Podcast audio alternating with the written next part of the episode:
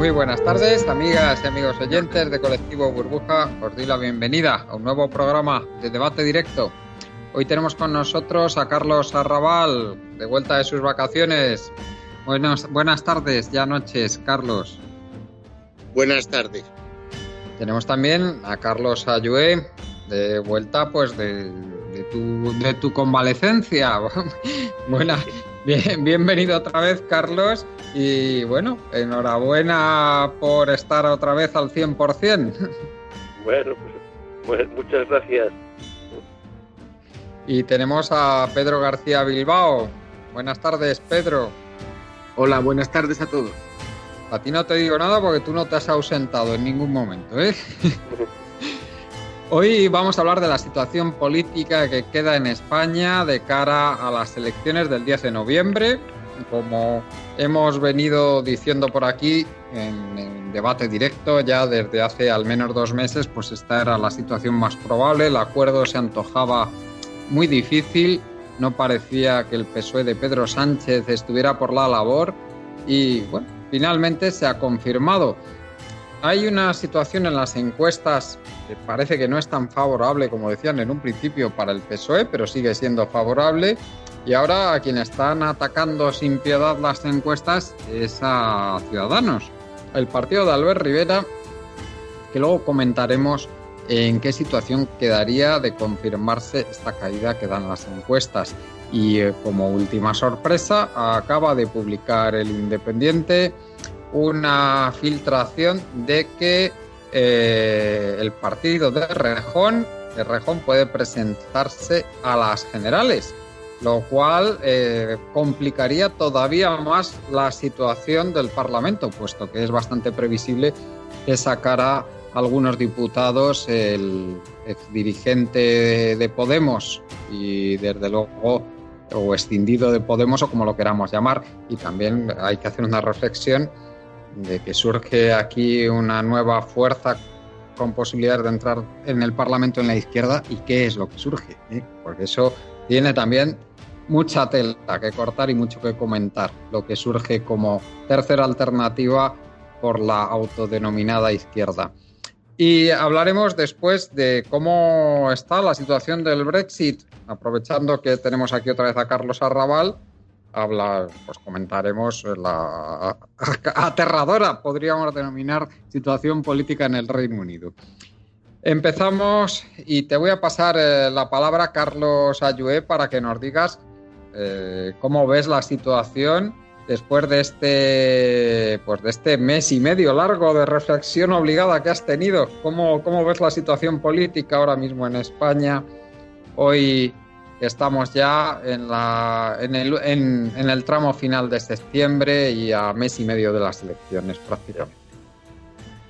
Bueno, pues yo lo veo mm, con esta reflexión de mes y pico, leyendo el sofá y sin mucha actividad laboral, prácticamente ninguna, pues eh, da, para pensar. Y yo, yo creo que existen, sin, perjuicio de, de, que la situación coyunturalmente eh, sea esperpéntica, ¿no? Que, hayamos vuelto a unas segundas elecciones eh, en, tan estrecho periodo de tiempo ya es esperpéntico de por sí Mm, también esto hay que ponerlo un poco en proyección en los últimos años. Eh, si es que da la casualidad de que estas en uno o dos años van a ser las, las, las cuartas o las quintas, ya, ya perdido la cuenta, elecciones eh, elecciones en España. Generales, sí, sí. Generales. Y yo creo que hay signos evidentes de una crisis del régimen no es un problema coyuntural que hay en España. Es una manifestación más de la crisis del régimen que tiene España. De, este régimen del 78 que fue diseñado en su día para que hubiera un bipartidismo alternante, ¿verdad?, entre un partido y otro, y unas estructuras inamovibles, inalterables. Y hoy todo eso está en cuestión. Y todo son manifestaciones. O sea, está, eh, se ha puesto el, diseño del 78 ya, ha estallado, ya ha estallado y, y, en este barco todos son aguas por todas partes. Esa falta de cultura política para poder pactar y poder hacer gobiernos de coalición. Esto, por ejemplo, pues no, como no estaba pensado en el régimen de 78, pues ahora no, no lo quiere hacer nadie. ellos diseñaron un sistema para que hubiera un bipartidismo que se complementara el uno con el otro que, y que eh, ese bipartidismo sostuviera, sostuviera eh, los intereses económicos eso, eso, eso, mismo, eso mismo estaba pensando yo esta mañana, Carlos, ¿eh? que, este bipartidismo eh, imperfecto que diseñaron los padrastros estos de la, de la, de la Constitución, pues resulta que no podían ser omniscientes y no previeron que la sociedad española se iba, pues iba prácticamente a fragmentarse y que los jóvenes no iban a querer votar lo mismo que los mayores. Claro, claro, claro. Eh, después, en, un sistema económico que ha sido incapaz eh, de renovarse, de, hacer una economía con un modelo productivo distinto, eh, y donde eh, el sistema oligárquico diseñado en su oportunidad, pues sigue campando por sus respetos. Y esto nadie durante estos últimos 40, 50 años mm, ha intentado de la forma más más prudente o más mínima eh, cambiarlo, ¿no? Y no tienen la más mínima intención de hacerlo. Después un sistema federal de España que, que, fue diseñado pues para que dos, dos partidos nacionalistas con, con personas corruptas al frente, como se ha visto, pues fueran la muletilla de estos dos grandes eh, partidos y que no hacían más que eh, perseverar y procrear en el, en el bipartidismo imperfecto que hemos mencionado antes. Bueno, todo esto ha fallado, todo esto ha fallado. Y cuando este régimen, cuando esta estructura ha intentado eh, con, cultura de, con cultura democrática eh, hacer gobiernos de coalición, gobiernos donde haya que ceder, donde exista el diálogo democrático entre nosotros, donde haya que darle una solución federal en un momento determinado a un problema como el catalán, se ha demostrado que este régimen es incapaz. Este régimen simplemente sabe hacer más de lo mismo. Es incapaz de reformarse a sí mismo. Es incapaz de reformarse a sí mismo. Está muerto. Y, se, dan, se dan las circunstancias de crisis del régimen, independientemente de, de lo esperpéntico que sea la, coyuntura política que en estos momentos estemos examinando. Y, bueno, ya con esta, estructura, Sí, e, esa estructura ya solo hace falta para que la tormenta perfecta es estalle que llegue una crisis económica ¿eh? y, que, y, que, hunda nuestro, eh, nuestro, nuestra economía que no es competitiva, ni tiene valor añadido, ni, da empleo, ni satisfacción, y es desigual eh, en el reparto de la riqueza. Bueno, pues solo hace falta que llegue en todo su esplendor para que esto se hunda. Que es lo que creo que puede llegar a suceder en, en, uno, dos, tres, cuatro años. ¿eh? Y, te das cuenta, Carlos, que, yo mm, lo que veo es que les ha pasado muy probablemente ya la ventana de oportunidad para que puedan reunir dos tercios del Parlamento y reformar la Constitución para volver, para instaurar otra vez un bipartidismo. Pienso que ya no va a ser posible porque es que no claro, es que necesitaría. Eh, y yo creo que les pasó la oportunidad la última legislatura en que el partido, la, de las elecciones del 12, del finales del 11 fue la última oportunidad, porque ahí todavía sumaban el PSOE y el PP, pero ahora ya no.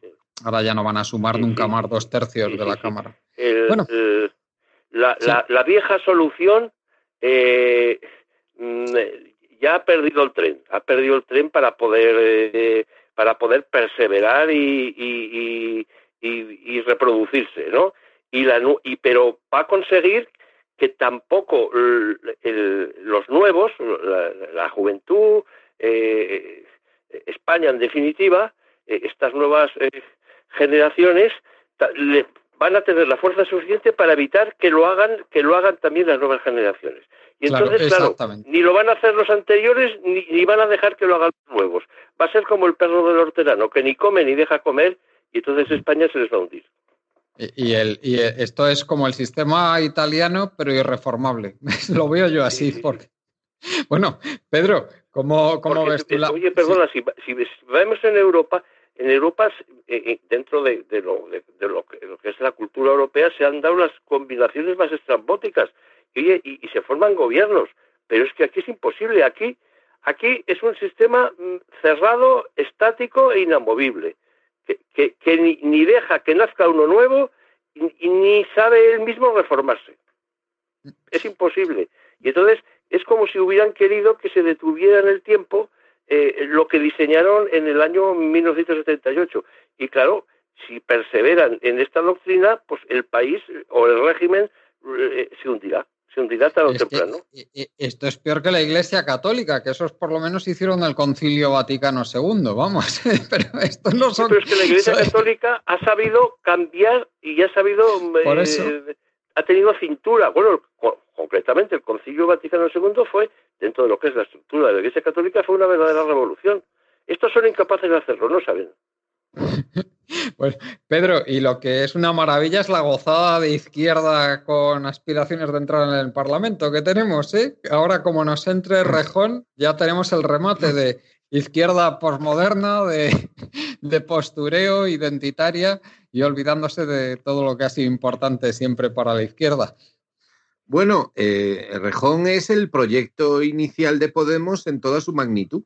Es decir, que que no olvidemos que la ideología de Rejón eh, es más o menos eh, parte del software inicial de Podemos. Es decir, el proyecto de Descansa, Rejón, era, era mucho más cercano al proyecto Rejonita, vamos a decirlo, que al híbrido este de nueva generación que es Unidas Podemos, ¿no? Es decir, vamos a ver, eh, yo creo que eh, la convocatoria de elecciones lo que marca es la parálisis del sistema, porque efectivamente ha habido cambios sociales que se han tenido una, reconducción electoral, intentos de, ser reconducidos electoralmente, pero que no han podido ser completamente absorbidos por, por el sistema, digamos, ¿no? Y entonces eh, la prueba de esto es que el sistema está paralizado. O sea, no se han logrado gobiernos eh, que funcionen o estables dentro de lo que sea la lógica dominante, eh, como hemos visto, ¿no? Y esto se ha podido comprobar ahora dolorosamente, ¿no? Entonces yo creo que esto necesita un poquito, un poquito de análisis, ¿no? Porque aquí se ha estado, llevamos varios meses tratando, se nos ha tratado de hacer creer que se podía llegar a una acuerdo de gobierno, es decir, de formar gobierno, de entrar en un gobierno de coalición. Y, hay que decir que, bueno, pues algunos hemos dicho que eso era eh, bastante poco probable, ¿no? Eh, bastante poco probable, que en realidad se trataba de dos estrategias que no querían mm, asumir el coste de negar al otro totalmente, dejando siempre abierta la puerta de que va a haber más negociación, pero que ni el PSOE estaba dispuesto a dejarles entrar y muy posiblemente Unidas Podemos e Iglesias tampoco, yo creo que la dirección de ellos no veía posible esa entrada, ¿no? Eh, no, no la veía posible. Pero sin embargo se han obstinado eh, en tratar de hacer creer que sí que era posible. Claro, eso ha tenido varios efectos, ¿no? Uno, el mantener eh, al PSOE como posible eh, partner viable para una política progresista. Y en segundo lugar, mm, hacer creer que Podemos podía entrar a formar parte efectiva de, ese gobierno, ¿no? Y, yo creo que, creo que eso era un cálculo completamente falso, un, cálculo erróneo. yo he defendido aquí, y no solamente aquí, que la mejor opción para una fuerza de izquierda hubiera sido, por un lado, asegurar eh, con el voto en el Parlamento eh, que no iba a haber una, un, tripartito en el gobierno, o sea, que no iba a haber una repetición de elecciones que pudiera arrojar un mal resultado, un, peor resultado, y, votar la investidura, pero con un tipo de discurso explicativo eh, claro, que señalara las contradicciones y que pusiera al PSOE en su sitio. Es decir, no dejar al PSOE margen de maniobra para que haga un discurso pseudo izquierdista acusando a su izquierda de no haberle dejado hacer una política progresista. Es decir, eh, yo creo que se tenía que haber eh, eh, llevado una estrategia de otra forma y creo que el resultado es el peor de los posibles.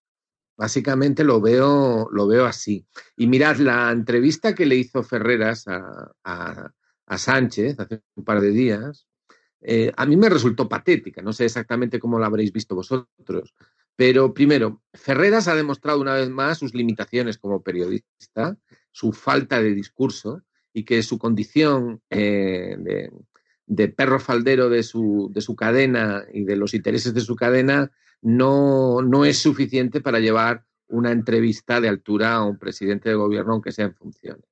O sea, estuvo patético el periodista y, vamos, no dio ni los mínimos. Y lo que ya fue el acabose fue el propio comportamiento de Sánchez. O sea, Sánchez se le veía absolutamente cansino, repetitivo, enredado en el dime y direte de, la negociación, es decir, aburrió a las piedras. Y luego tuvo errores gravísimos eh, de concepción, de, contradicción, de la, forma en que descalificó la posible presencia eh, de Podemos eh, con las acusaciones de que no tenían gente eh, capaces de gobernar. O sea, si hiciéramos la lista de, de, sujetos que ha pasado por los ministerios en la época de Aznar, en la época de, de, Rajoy o incluso con el propio con el propio Partido Socialista, bueno, es que ya produce vergüenza ajena, ¿no? Y luego, y luego lo que dijo, lo de, recordad la frase, ¿no? La de que él no dormiría por la noche si tuviera ministros de Podemos, ¿no? Claro, claro. Eh, y luego, luego también ha habido, recordémoslo, que ha habido bastantes noticias o informaciones que nos han dicho, incluso el propio Sánchez ha hecho eco de ellas, de que una hipotética entrada de, Podemos en el gobierno en determinadas carteras eh, habría tenido en contra a la COE a la patronal. Entonces, claro, la conclusión inmediata es que el gobierno que desea Sánchez y que desea el Partido Socialista es uno que deje dormir a la COE, a la patronal, al IBEX 35, eh, a la banca y a las eléctricas, es decir, al, poder económico efectivo, real y, y, coercitivo que existe en España, que es el poder, de hecho, que nace del, poder económico y de los mercados cautivos en asuntos estratégicos. ¿no? Es decir, esa es la clave para dormir bien. Dormir bien es tener un gobierno que sea la correa de transmisión de todos esos poderes. Entonces ahí se ha descubierto el propio Sánchez. y respecto de, de, Iglesias, bueno, pues lo que hay que decir es que él, desde luego, su republicanismo permite dormir muy bien al señor Ansón. El señor Ansón del ABC eh, que debe ser de los pocos monárquicos que hay en España, este hombre no tiene ningún problema con, Podemos. Eh, Ansón, recordemos que ya elogió el papel del Partido Comunista de España a lo largo de todo el periodo de la transición hasta el presente, eh, es decir, su posición responsable aceptando el régimen, las bases, la reconciliación nacional, la amnistía, al rey y a lo que haga falta. El señor Ansón se ha hartado eh, de decir dónde tenía que decir y cuando tenía que decirlo, eh, que el papel asumido responsable por, el Partido Comunista le parecía, le, merecía el mayor de los respetos, y, sin ir más lejos, en este mismo verano, en el curso ese de pseudo republicanismo que hizo Iglesias, el uno de los invitados estrellas fue Ansón.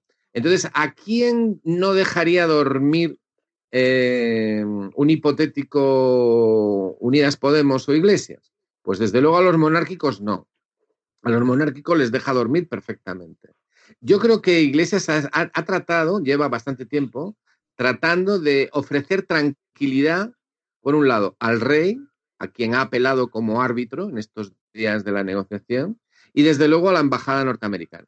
¿Que puede provocar su presencia o sus aspiraciones de gobierno eh, alguna inquietud en los mercados. Bueno, ya sabemos que los mercados son cobardes, ¿no? Y la patronal bastante más cobarde si no tiene eh, un, instrumento ciego y directo en, las salas del Consejo de Ministros. ¿no? Pero sí, ahí puede haber inquietud, pero en los temas estructurales, yo creo que Iglesias sobre todo lo que ha tratado es de convertir Unidas Podemos en una especie de nueva versión de Izquierda Unida, pero con posibilidades de gobernar, puesto que él no cuestiona las cuestiones estructurales de fondo. ¿no? Es decir, pero, pero no le quieren tampoco, ¿no? Es decir, lo que quieren es retrotraer Unidas Podemos a la cuota de poder que tenía Izquierda Unida antes. A eso sí que se lo toleran. Pero, pero la, la estrategia de él estaba más pensada sobre todo a consolidar con un éxito personal su liderazgo más que a tratar de forzar un gobierno efectivo que no iba a ser posible porque el régimen sencillamente eh, no, no lo iba a permitir, porque ese no es el papel que tienen. ¿no? Entonces yo creo que ahora vamos a asistir a una apuesta muy clara por el Rejón, eh, es decir, que representa ese Podemos original, ese discurso original, que combate a su izquierda, que pretende dar eh, la imagen de una izquierda identitaria, despojada del paleocomunismo este, de cómo hablan ellos, ¿no? Que es lo que dicen los sociólogos norteamericanos eh, y los asesores eh, que tiene la derecha. Es decir, el, rejón representa, representa una línea eh, nueva que pretende enterrar lo que queda de la izquierda, mientras que Iglesias, por el motivo que fuera, intentó asociarse con lo que quedaba de la izquierda y satelizarla. ¿no? Bueno, pues el rejón no quiere satelizar nada ya. O sea, el rejón representa otra fase, ¿no? Otra fase de eso. Y claro, eh, y luego también hay, yo creo, un intento por parte de, los dos partidos centrales, que son el PP y el PSOE, de reconducir la situación también hacia la derecha. Es decir, que, el experimento Rivera ha fracasado, Rivera se ha pasado de la raya, ¿eh? se ha pasado de la raya, y, entonces ya no es funcional. Entonces, una repetición de elecciones no es disfuncional para los intereses del Partido Popular y del Partido Socialista, porque implicaría eh, un reacomodo que ellos entienden que puede ser positivo. Y en el sentido de que quizá el cálculo que hacen es que eso propiciaría cambios en ciudadanos y eh, cambios en la izquierda, sobre todo si, si entra Errejón en el tema. ¿no? Y entre tanto politiqueo y tanto cambio de aquí para allá, pues los grandes problemas del país sin tocar. Mm. Bueno, Carlos Arrabal, ¿cómo, cómo ves tú la situación? Porque no nos la están pintando pues muy bien los compañeros. Eh, no, yo tampoco, tampoco lo veo bien.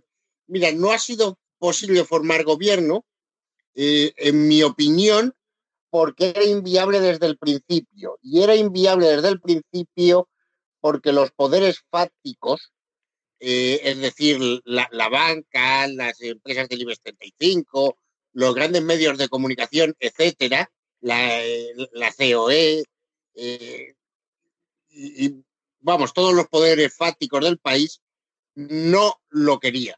Y no lo querían fundamentalmente, para entenderlo, lo que hay que ver es a qué retos se enfrenta el país o se va a enfrentar el país previsiblemente en los próximos dos, tres, cuatro años. Muy bien, Carlos. Yo creo, creo que eso que dices está muy bien.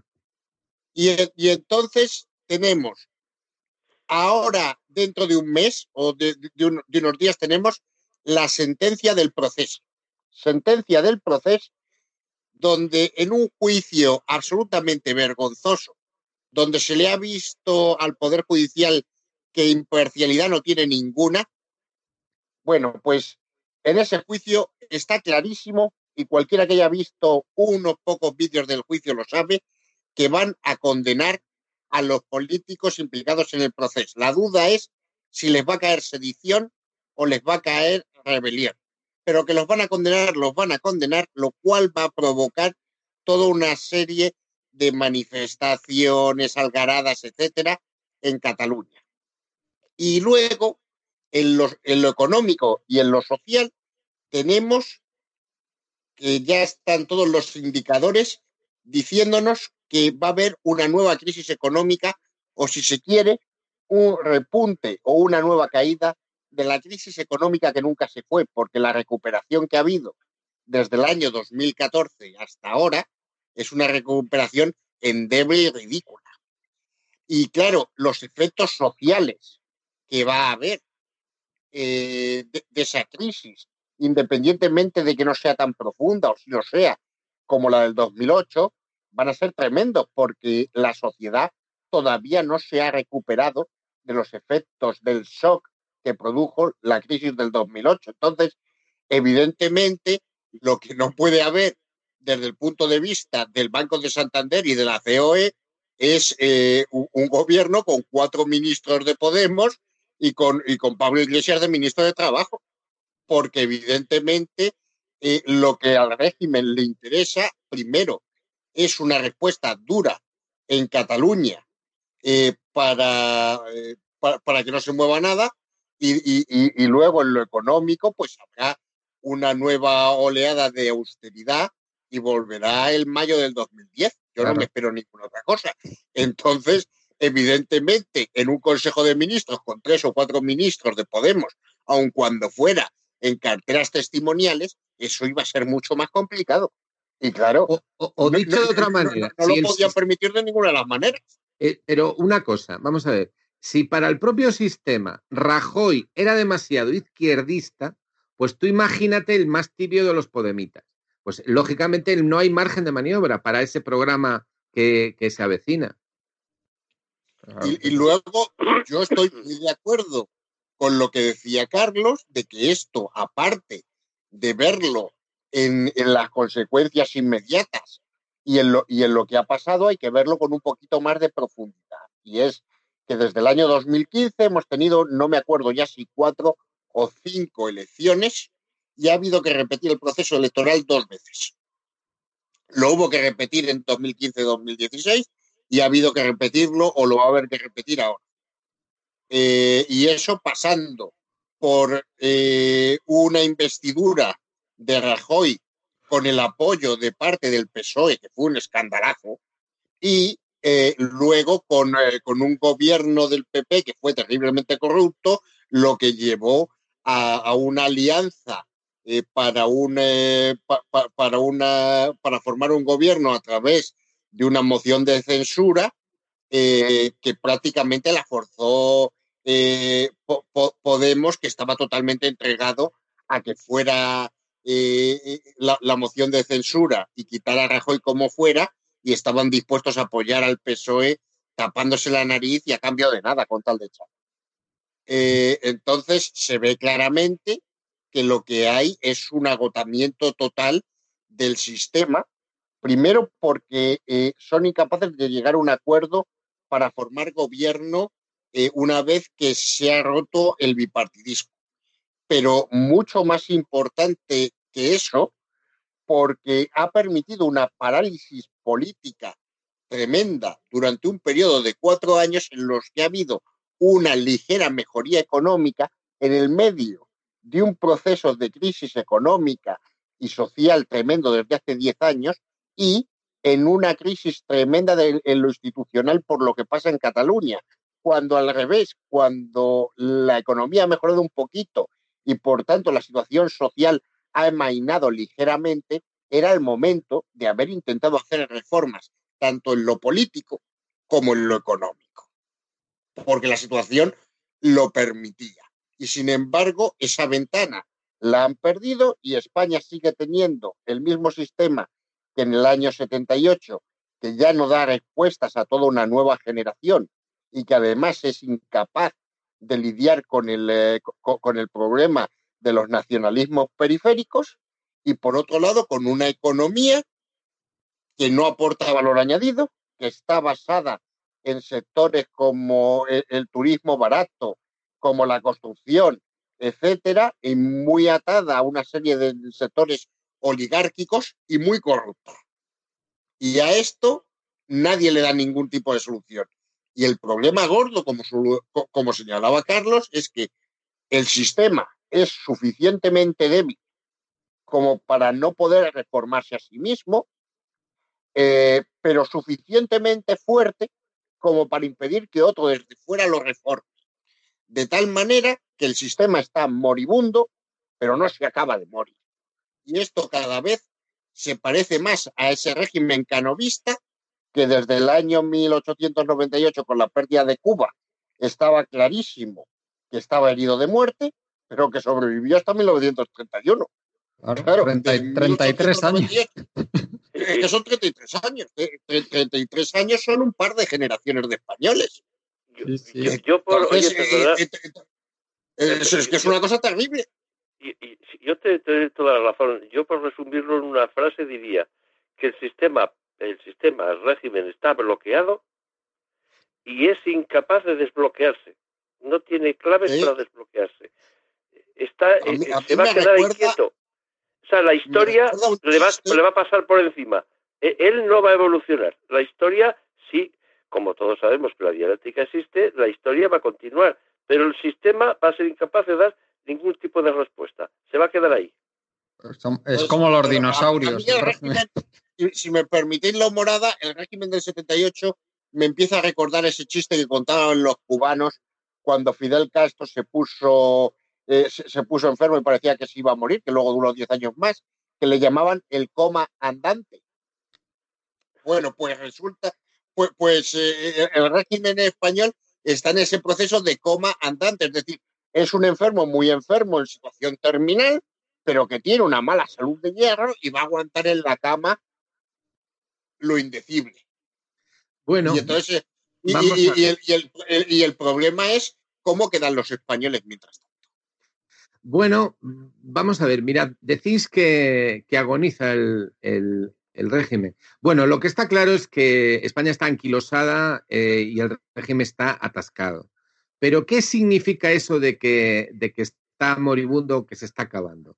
¿Que, ¿Que afloja? Pues no, no afloja.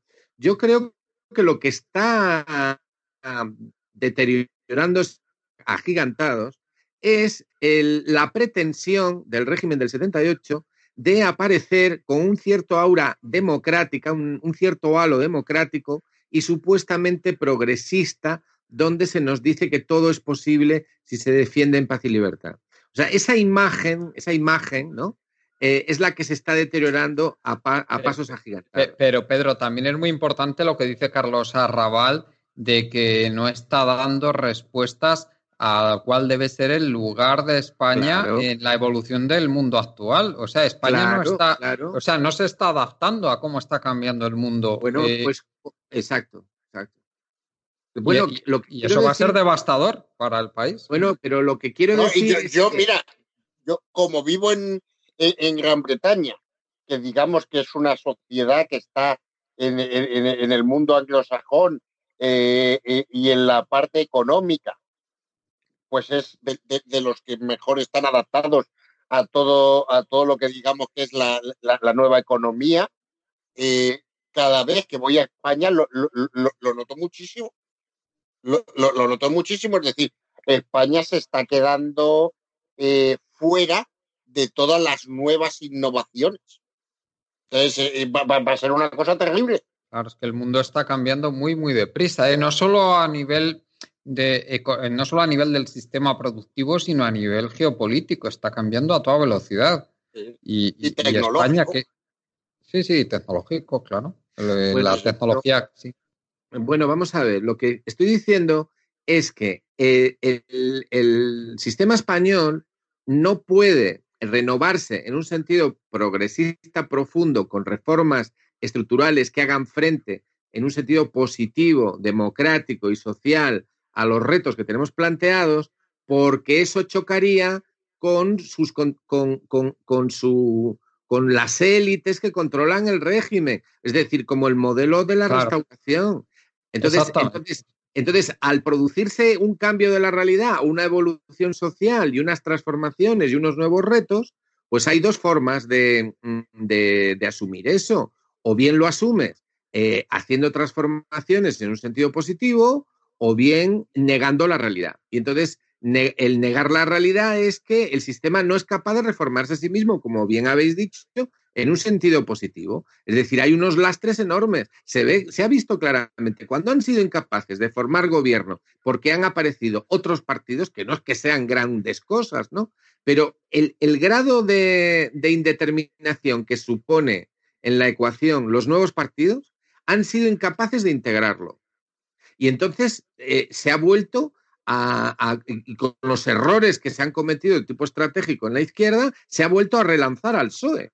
Y el PSOE ahora es, lo que está viendo es su propia incapacidad, que es la propia incapacidad del régimen para hacer frente a esto. Entonces, ¿la salida cuál puede ser? Pues la salida puede ser eh, una salida muy mala, es decir, que se deteriore el aspecto democrático y que apliquen el plan B. ¿Cuál es el plan B? ¿Cuál es el plan B del régimen? El plan, el plan A consiste en seguir haciendo creer que hay dos fuerzas, una progresista y una conservadora. La progresista, el PSOE.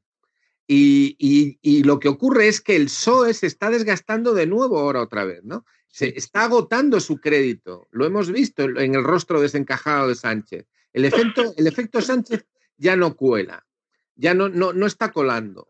Ellos quieren, que, quieren renovar ese, ese efecto, ¿no? Bueno, lo que quiero decir es que el plan A consiste en que el régimen quiere hacer creer que hay para todos y que hay dos polos, un polo progresista y un polo conservador que se van alternando, aunque haya con novios diversos. Bueno, pues eso ha reventado. Y el plan B, ¿cuál es? El plan B es que mm, ah, se quiten la careta. Y el quitarse la careta es lo que siempre se ha llamado la gran coalición. Si la cosa se pone peor y si no logran formar gobierno, yo creo que a lo que vamos es a la gran coalición. Lo que pasa es que la gran coalición supone, es decir, la unión del PSOE con su derecha, la unión del PSOE con Ciudadanos, incluso con el PP, que es algo que yo no tengo la menor duda de que lo harán si se ven en peligro. Si el régimen se ve en peligro, no tengáis la menor duda de que el PSOE hará un gobierno de concentración nacional con el Partido Popular y con Ciudadanos para salvar las esencias patrias. La relación con Estados Unidos, la monarquía, la banca y lo que haga falta. Lo que pasa es que hasta ahora eso no ha estado en peligro. Y si lo hicieran, entonces la imagen del PSOE como partido progresista reventaría en pedazos. Eh, ese es el plan B que tiene. Es decir, que si la crisis provoca un sufrimiento social muy fuerte y sube el petróleo y esto se vuelve inviable y se hunde el sistema de crédito internacional y las deficiencias de la eh, economía y la estructura económica española revientan, el estallido social lo van a intentar reprimir y lo van a reprimir por esa vía, por, eh, con, con ese tipo de superestructura y los resortes del poder. Y una cosa que decía... sí. Si, si, si, si el ponen, yo estoy conforme contigo, si ponen eh, en marcha el plan B, que lo tienen en cartera, ¿eh? que es la solución excepcional para que eh, para que continúe unos años más, la, careta y, y, el régimen mismo y, el juego del partido progresista y el partido conservador se les va abajo. En fin, en definitiva, se les va a la restauración. Pero entonces, claro, al, al caerse la careta, eh, y, cuando el plan B ya fracase también, es que entonces ya vendrá la agonía definitiva del régimen, porque entonces ya no habrá plan C. Entonces sí, bueno. El, eh, bueno, el plan C será que, que, que, la sociedad española tenga fuerzas para que, para que vayamos a una, a una regeneración costista y surja una, una nueva fuerza que represente una alternativa al pueblo español. Pero eso Eso podría teóricamente darse después de la aplicación del plan B.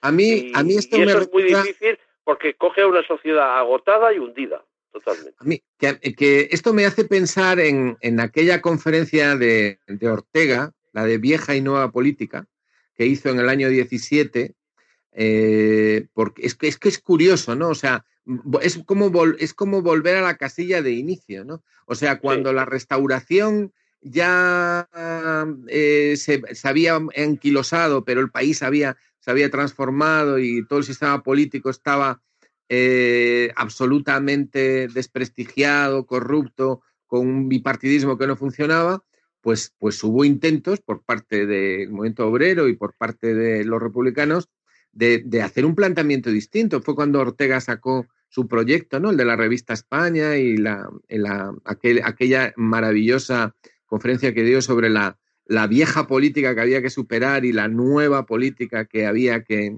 desarrollar, incorporando a la gente, ¿no? Allí salieron, salió el movimiento republicano y aquí sale Rejón, Pedro. Aquí sale el Rejón, claro. Es que el, plan B, que tenemos el plan, B supone la finalización de la obra de teatro.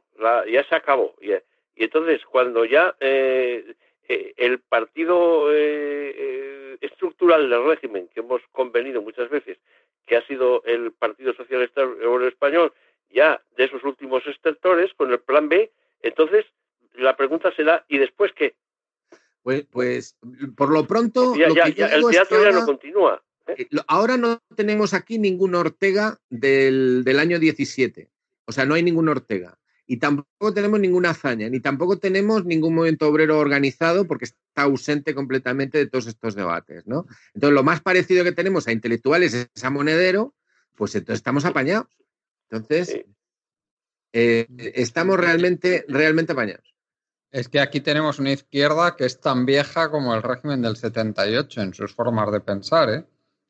Bueno, claro, Pero fijaos por, por, seguir la analogía, eh, finales del, de, 1910, 1920, 1930, que lo que ha aparecido ya es la extrema derecha populista. Exacto, exacto, claro, claro. Eh, el, ¿Cómo se llama?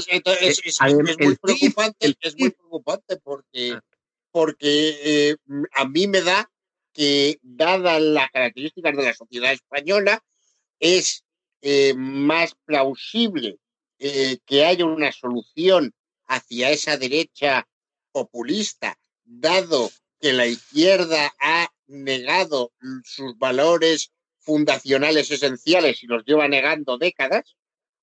Y, la otra solución que veo clarísima es un Berlusconi un Berlusconi a la española.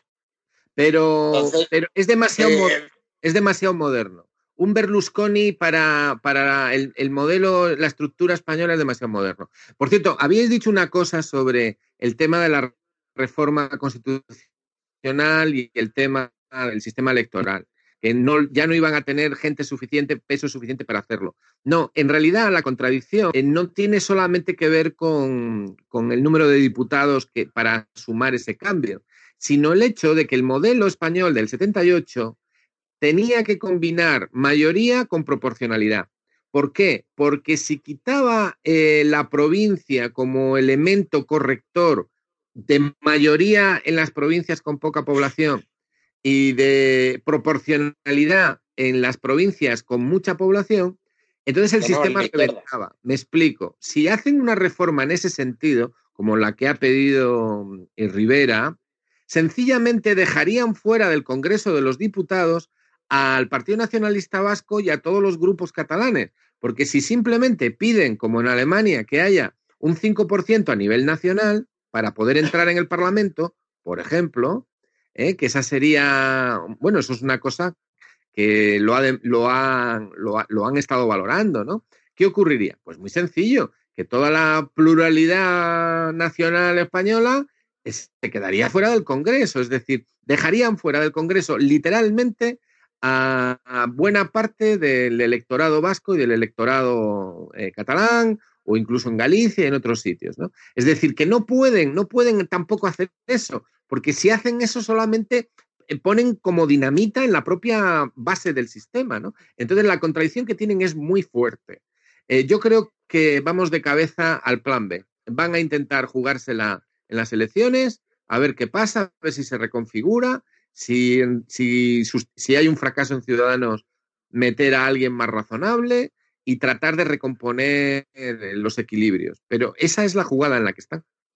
Y, entonces, Carlos Ayué, ¿tú cómo ves la posibilidad de que si Ciudadanos eh, tiene un fracaso parcial como auguran las encuestas, se avenga a gobernar con el PSOE? Si, si suma, vamos. Y no, y no es difícil que sume, sobre todo si se abstiene el PP. Tal como está el PSOE, la alianza natural es que el reediten el plan B, pues a través de Ciudadanos, porque ya saben que el PP es un partido muy desprestigiado ¿no? Eh, en la opinión pública, ¿no?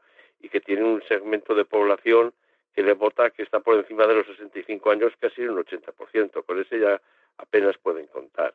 Y tienen que irse con la muletilla de, de, Rivera y los suyos y la señora Rimadas. Pero claro, eh, eh, les ha salido una dificultad, Aquí es que al frente de Ciudadanos hay un, loco. es un, hombre que, que lo está desbarajustando todo, ¿no? Desbarajustando el sistema. Bueno, porque cuando eh, los sistemas se bloquean y, se agotan, surgen este tipo de personajes, ¿verdad? Eh, y entonces este personaje está ahí al frente. Entonces yo no sé si tendrán la habilidad para retirarlo y poner otro, ¿no? Pero vamos, si tuvieran la habilidad para retirarlo y poner otro, pues el, pues vamos a la, a la coalición del, del Partido Socialista con, con, con, con, la derecha, ¿no? Eh, veremos la mm. derecha y, y si es que tiene suficientes votos ciudadanos, porque claro, el señor Rivera también eh, está haciendo un ejercicio de espantar a todo el mundo dentro de su espectro ideológico, ¿no? Y, se va a quedar también muy reducido. No sé qué, es lo que puede llegar a ocurrir, pero, pero vamos, la, solución de Ciudadanos eh, pasa por, y la solución de, la derecha española que se ve representada en Ciudadanos pasa por sustituir a este hombre. No sé si lo conseguirán, pero yo creo que el IBEX 35 hará sus maniobras o intentará hacerlas. Mm.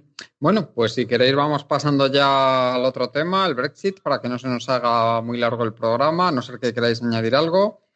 Y en ese caso te paso la palabra a ti, Carlos Arrabal, para que nos hagas una actualización de cómo, cómo, cómo se está complicando la situación.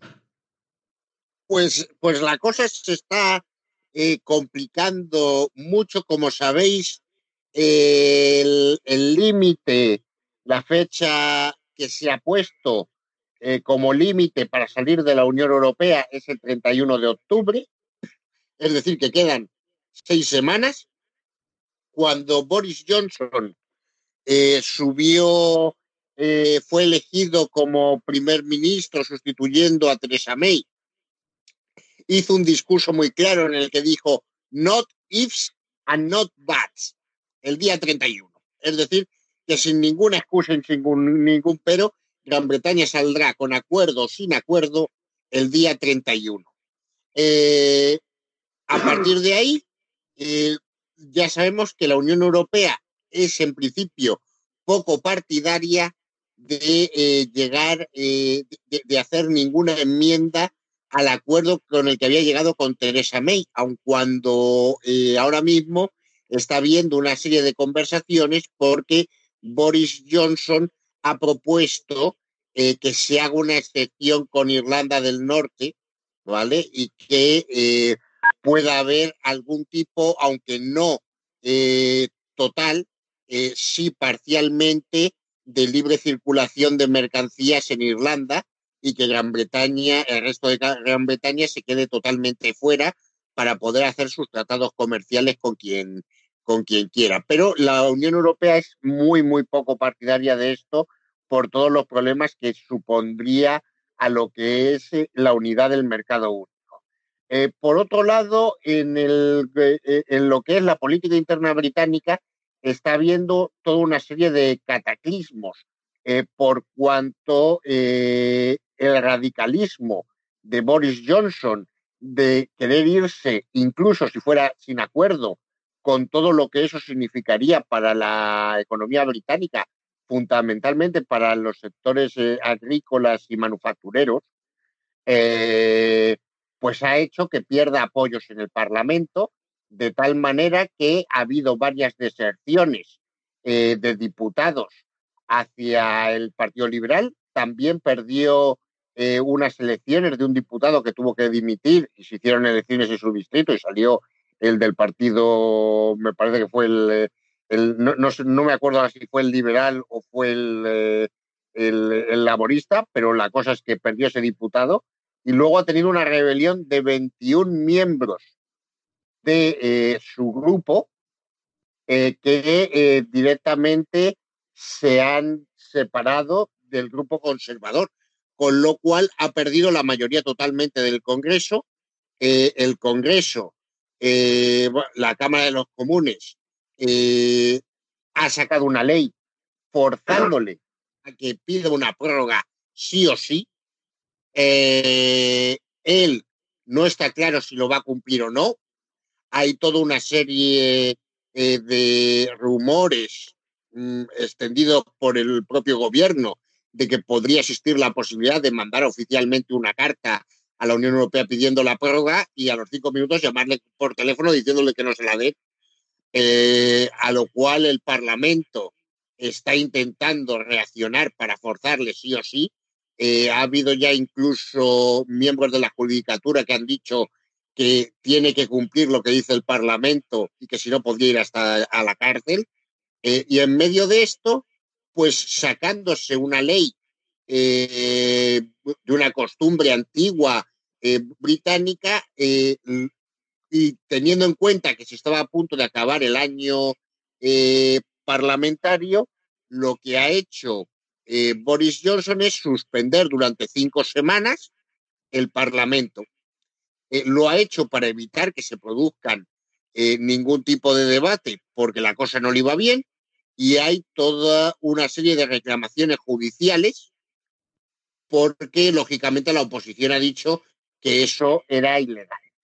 Eh, y la cosa todavía no se ha resuelto en los tribunales. Ha habido algún tribunal que ha dicho que evidentemente no se podía usar eso para evitar que el Parlamento eh, se, eh, se, pronunciara sobre un hecho tan grave y, también, y hay quien ha dicho que esto no era un tema judicial, que era un tema, digamos, político.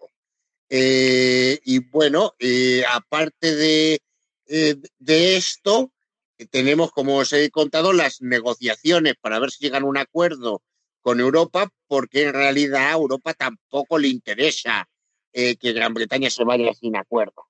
Y por otro lado, está el tema de las elecciones.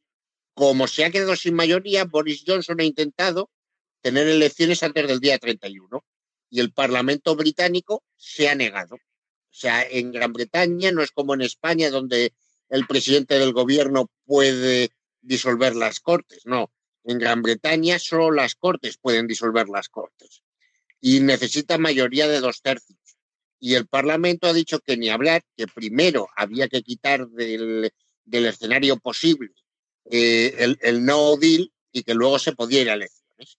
Eh, con lo cual, estamos en un impasse dentro de la política interna británica, donde independientemente de que se salga el día 31 o no, se sabe que va a haber unas elecciones inminentemente eh, y en esas elecciones todas las encuestas dan como ganador al Partido Conservador con una mayoría exigua de un 31%, que incluso a pesar de que aquí tienen un sistema mayoritario de, vuelta única, eh, no le daría mayoría en la Cámara de los Comunes.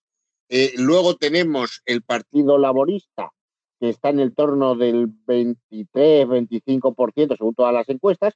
Un Partido Liberal que está aprovechando la situación, la indefinición de los laboristas con respecto al Brexit y la, eh, y la radicalización de los conservadores para presentarse como el paladín eh, del, del, europeísmo y del Remain, eh, con un lema que muy clarito, que es Bollocks with Brexit, es decir, al carajo con el Brexit, eh, y prometiendo que revocarían el artículo 50, que están en el entorno del 18-20%, y luego tienes el partido del Brexit con un 13%, con lo cual la única forma que tiene Johnson de ganar estas elecciones es ser cuanto más radical mejor para quedarse los votos máximos que pueda del partido del Brexit, con lo cual todo indica que Gran Bretaña saldrá el día 31 eh, de, de, de, Europa, eh, a no ser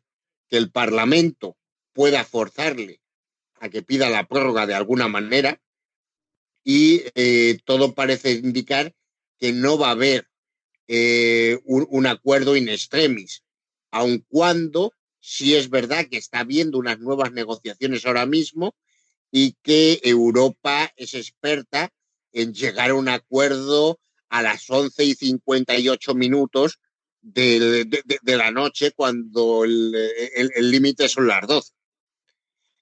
y claro, hay una, una preocupación porque nadie sabe qué es lo que va a pasar. Y esto, lógicamente, afecta a las personas porque, porque no está claro cuál sería el estatus eh, de los europeos, no está tan claro, ni está tan claro eh, qué decisiones toman en la vida, si cambiar de empleo, si no cambiar de empleo, si compras una casa, etcétera, etcétera. Eh, pero y también afecta mucho a la economía. De hecho, en la economía británica ha evitado entrar en, en recesión por los pelos este último semestre, con lo cual la situación es eh, francamente espinosa y además eh, supone un shock tremendo tanto a lo que es eh, la constitución no escrita británica, o sea, digamos, el corazón de las instituciones, como al, sistema bipartidista que se está rompiendo también porque está dejando de hacer una división entre izquierda y derecha, entre el Labour y el Tory, para haber una división de perdón, de, eh, de Remainers contra Leavers. Y entonces esta es más o menos la situación. Bueno, Pedro, ¿cómo, ¿cómo, ves tú esto que nos está contando Carlos y cómo ves tú el futuro de, de la, vamos, de la Gran Bretaña? Bueno, pues yo lo que veo es que el sistema británico está acusando también el paso del tiempo y las transformaciones sociales y políticas contemporáneas. Es decir, yo creo que hay una crisis de representación política muy fuerte en el sistema británico. Es decir, lo hemos visto ahí, que es posible que tenga que ver con las características del sistema electoral, pero yo creo que hay un desfase muy fuerte entre lo que son las corrientes eh, eh, que actúan en el conjunto del electorado británico y lo que es la representación electoral y, luego los comportamientos de, sus gobiernos. Y eso además está afectando especialmente a Inglaterra. Eh, y no tanto a Escocia o a Gales o, o Irlanda del Norte, ¿no? Es decir, ellos lo que están teniendo es su propia crisis de régimen. Yo creo que estamos ante una crisis del modelo del Reino Unido, ¿no? Que afecta a las relaciones entre los estados que componen el Reino Unido, eh, y lo digo bien, eh, y eh, también muy particularmente dentro de lo que es Inglaterra, ¿no? Y, bueno, pues han encajado muy mal todas estas cuestiones de, los cambios actuales, ¿no? De, su propio, de los lastres de su pasado imperial, con todos los líos que eso les ha generado. Hay, hay una, corriente chauvinista, populista, eh, de, nostalgia respecto de, como un enroque, ¿no? Como un enroque hacia las esencias británicas, ¿no? O sea, la versión británica de, de, ciertos chauvinismos patrios, ¿no? Y entonces esta, esta crisis no resuelta no se está viendo favorecida por, por las propias estructuras. O sea, lo que ha hecho Johnson al cerrar el Parlamento, pero bueno, es que eso, eso es eh, como una aberración, ¿no? Y, desde luego el abismo le tienen encima, ¿no? Eh, y la, máquina marcha, marcha inexorable, ¿no? Es decir, el 31 de octubre está a la vuelta, a la vuelta de la esquina. Desde luego, una salida sin acuerdos y por las buenas eh, va a generar, va a generar un, cambio muy profundo. O sea, va, a traer, va a traer cola, ¿no?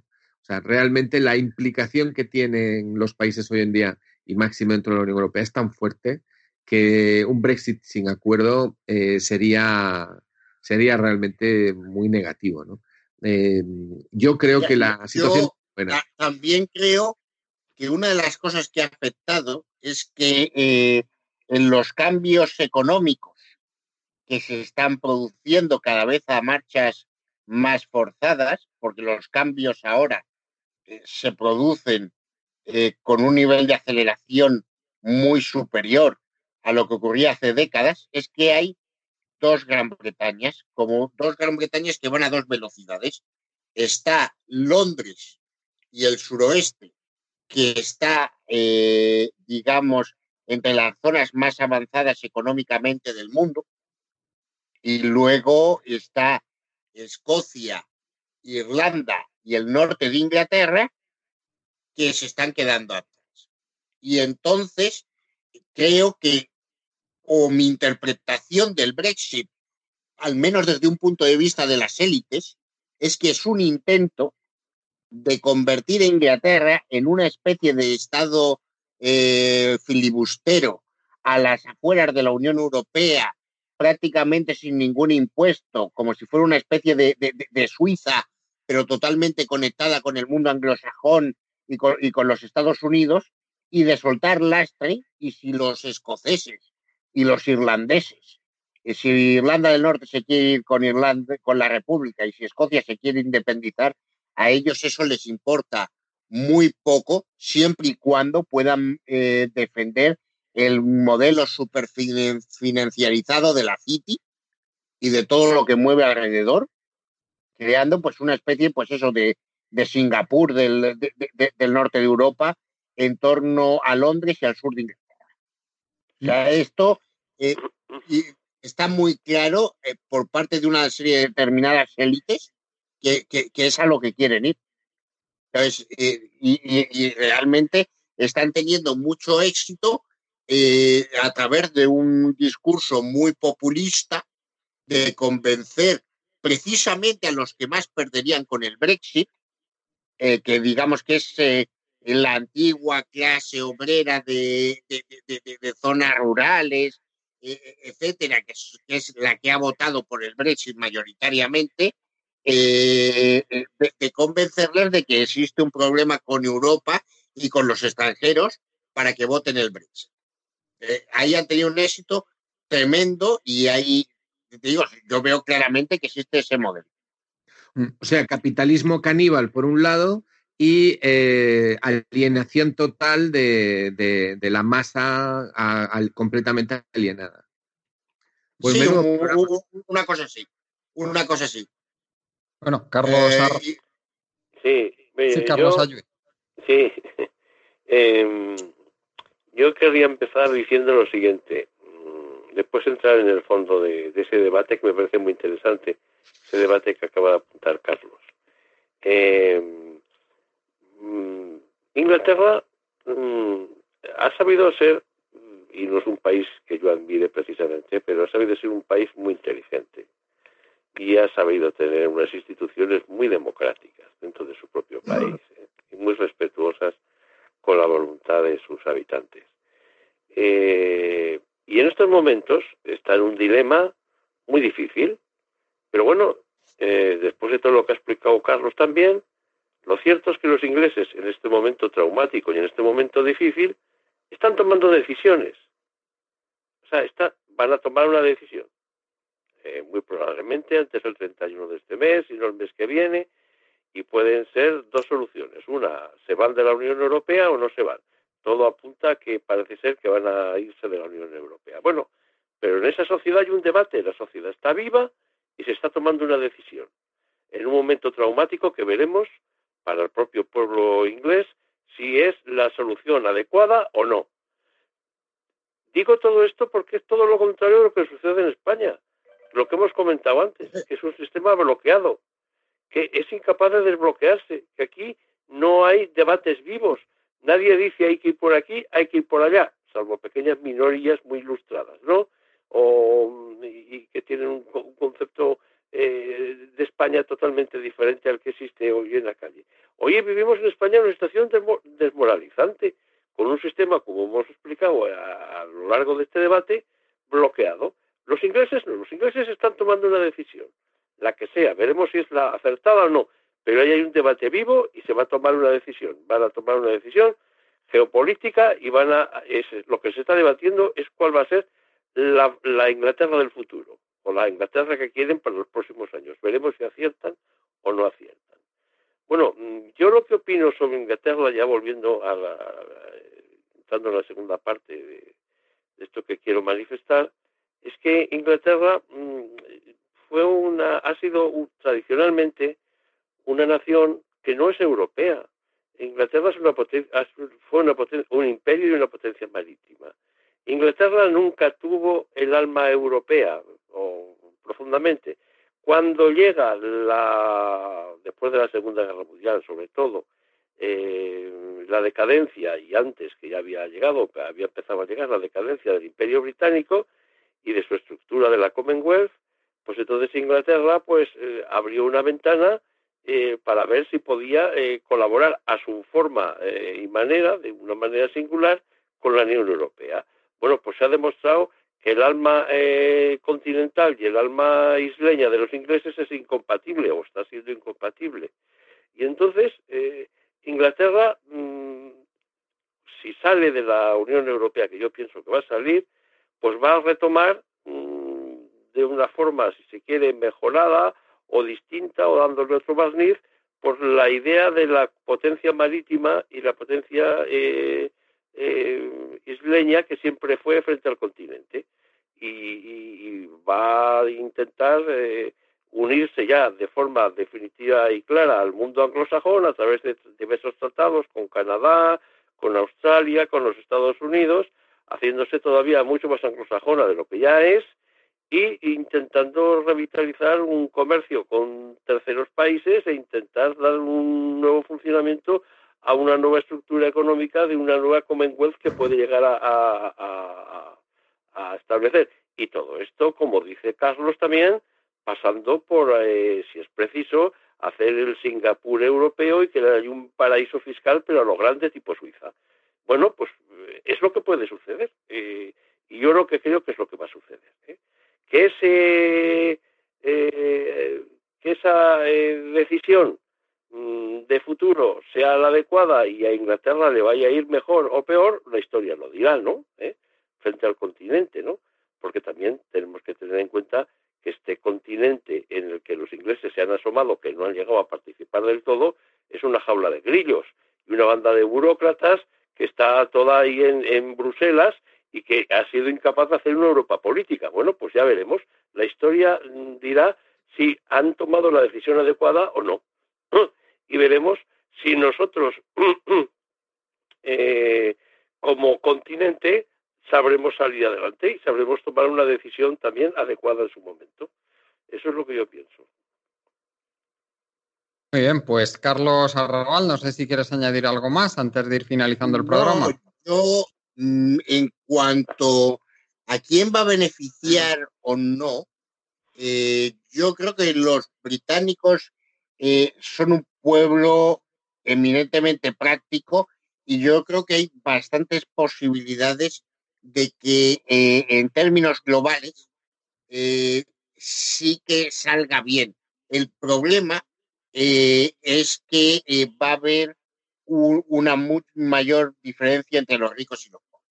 Es decir, esta es un, este es un plan ideado por una serie de élites para mantener el tinglado financiero de la City y potenciarlo muchísimo, y eso va a crear que, la parte de la población, digamos el 20, el 30% de arriba, esté muy bien, con un 2, un 3% que sea brutal y escandalosamente rico, pero va a hacer que toda la parte media e inferior de la sociedad eh, realmente vea sus condiciones eh, eh, muy desmejoradas, porque evidentemente si tú te vas a hacer un tratado de total y libre comercio con los Estados Unidos, lo primero que te van a decir las aseguradoras médicas norteamericanas es que es eso de que exista un monopolio estatal de la salud. Y entonces desmantéleme eso. ¿Comprendéis? Eh, es decir, Gran Bretaña, que ya tiene un Estado social que para el tamaño de su economía es de los más débiles de la Unión Europea, pues básicamente si sigue por este camino, lo que va es a desmantelarlo totalmente, con las consecuencias que eso implica eh, para la parte de la sociedad más débil. Y eso eh, realmente, e independientemente de que a mí me afecte o no personalmente, sí, sí, sí que me da mucha pena. Mm. Bueno, pues Pedro, no sé si quieres comentar algo más antes de acabar. Pues nada, que me alegra que, por lo menos alguno de vosotros haya visto algo positivo, porque la situación, eh, la situación la veo bastante negativa. Yo creo realmente sí que en Inglaterra va a producirse una acentuación de esa dualidad social y que, y que ciertamente el modelo británico, sin duda alguna, está en crisis. Es verdad que tiene más eh, solera democrática que nosotros y tiene, tiene digamos, esa sociedad tiene otras, eh, otras dinámicas, ¿no?